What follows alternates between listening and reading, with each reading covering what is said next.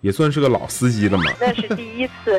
心里比较阴暗的，异类人，非正常人类，嗯长相比较倒霉的女明星，可以兼得吗？非飞，你咋不上天呢 ？Hello，大家好，欢迎收听 Sorry 哥问大牌，我依旧是 Sorry 哥说电影的电影说的主播，I'm Sorry。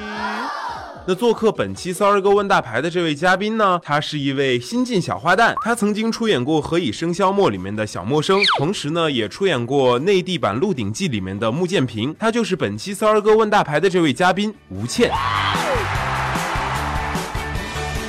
喜马拉雅听我想听，Hello，喜马拉雅 FM 的朋友们，大家好，我是吴倩。听说最近是倩倩有部新戏要上了，是吧？大概就是在今晚，然后腾讯给我们简单的介绍一下这部戏吧。它是一个爱情喜剧，主要讲的就是一个基因突然变异的一个我们所谓的异类人和个比较倒霉的女明星田径之间的一个爱情故事。你演了一个什么样的角色呢？我演了一个就是天生特别特别特别倒霉，然后命犯孤星的一个二线女明星。呃，那你觉得就是生活里面你和这个角色的反差大吗？ 当然大，因为我没有她那么倒霉，我要像她那么倒霉就完了。那这部戏因为叫《奇妙的男朋友》，我的奇妙男友，然后对，对这个男友是奇妙在哪里呢？首先是基因突变，所以它本身就是非正常人类，嗯比如说吃的东西，包括超能力等等一些都会比较奇妙。嗯，那如果说在现实生活里面，就是给你一个机会，让你选择一种超能力是你可以拥有的，你会选什么样的超能力呢？飞，飞，嗯，飞，就是长翅 往膀天是上吗？飞， 忽闪忽闪翅膀对，啊就就飞不走一定了。长翅膀，就是就是能飞的那种。我是一只小小小小鸟，你咋不上天 呢？对啊， 你咋不上天？对，当时导演想要找你演这部戏的时候，是通过什么样的方式找到你的呢？就是我可能比较近水楼台先得月的是，这是我们自己公司的剧，所以我可能会比较早的拿到剧本。嗯，导演当时后来就跟我有沟通过，觉得都还比较聊得来，比较合适。你当时看到这个剧本的时候，是什么打动了你呢？我觉得这个剧本，说实话是，就是目前我看到的少有的，真的是特别好的一个爱情喜剧的一个剧本。嗯，它的首先剧本质量本身是非常过关的，人物本身是立得住的，它不是只是说为了去写故事啊、或怎么样，这一点非常打动我。那我听说这部戏你又是和一个韩国演员合作，对吧？什么叫又是？这是那是第一次你总是和这种比较韩范儿的一些演员，然后再合啊！作。我也我也不知道为什么，对啊。然后这部戏也是韩国演员，就感觉好像是还挺有缘分的吧。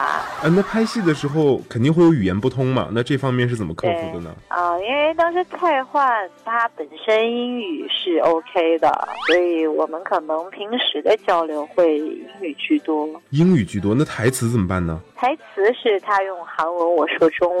然后主要靠眼神的交流，就是他一个眼神就告诉你，我我讲完了，该你 了。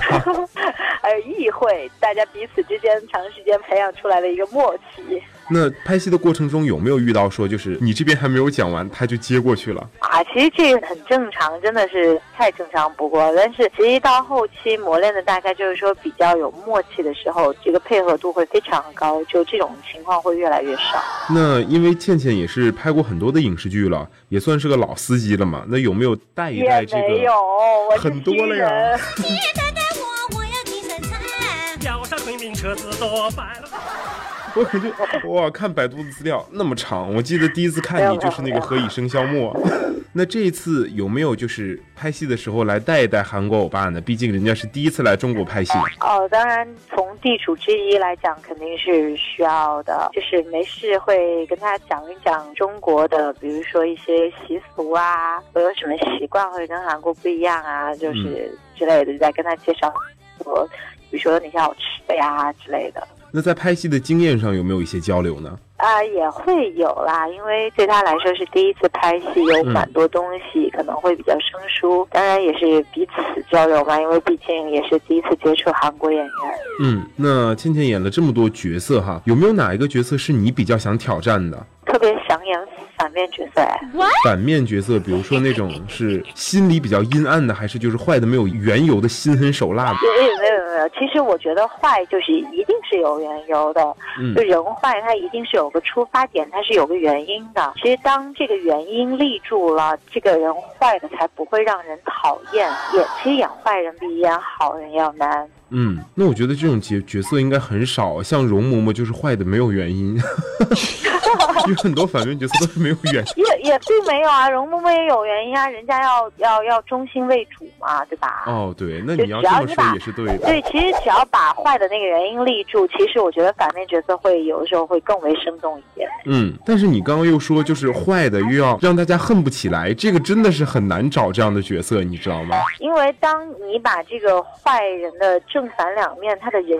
性那一面立住的时候，嗯大家理解他为什么会这么做，嗯那么其实就是不会让人讨厌去，甚至反而有时候会同情他，对，就为什么会变成这样？可恨之人必有可怜之处嘛。对对对，嗯，那因为这部戏里面好像也有各型各款的这个小鲜肉啊，那不知道对倩倩平时在生活里面比较喜欢哪一种男生呢？我在生活中其实会偏向于有责任心、比较嗯孝顺、长得帅的，对我好的。 主要还是看颜值。呃，这个还稍微往后放一点啦，其实就就还是人品最重要了。嗯，那比较喜欢活泼的，还是比较喜欢就是成熟稳重一点的呢？可以兼得吗？兼得是精分吧， 兼得就是就是按按需要来，就这个时候需要什么样就出现什么样。哦，那是呃，祝你梦想成真。 平时在生活里面有没有就是曾经被某一种男生打动过？曾经被好多种男生打中过，男生如果追求你的话，做哪一些就是事情，或者说有哪些细节是比较容易打动你的？我觉得只要是用心的，我能感受到的，我觉得都还蛮打动人的。不一定是具体某件事，就是某个小细节，只要你觉得是用心的，都还蛮打动的。那倩倩除了演戏，平时啊，生活里面还有没有什么其他的兴趣爱好呢？还蛮多的啊，听歌、看电影、拍拍照，然后逛街什么，还有健健身之类的。对健健身对，哦。那最近有没有看什么电影呢？最近还真没怎么看，因为最近一直在韩国，所以国内的电影还都没看，还恶补一下。现在在韩国是和吴世勋一起拍戏。对，如果让你用一句话，然后来跟大家推荐一下我的奇妙男友，你会怎么讲？第一次电视剧调大量，所以真的是诚意之作，蛮用心的，希望大家能多多关注一下。那最后，我们也祝这部《奇妙的男友》在网络点击破亿，然后也祝吴丽倩倩工作顺利，以后给我们带来更多更好的作品。谢谢。谢谢谢谢谢谢大家，快点找到拜拜。嗯，拜拜。世界不需要依靠，说不 get away。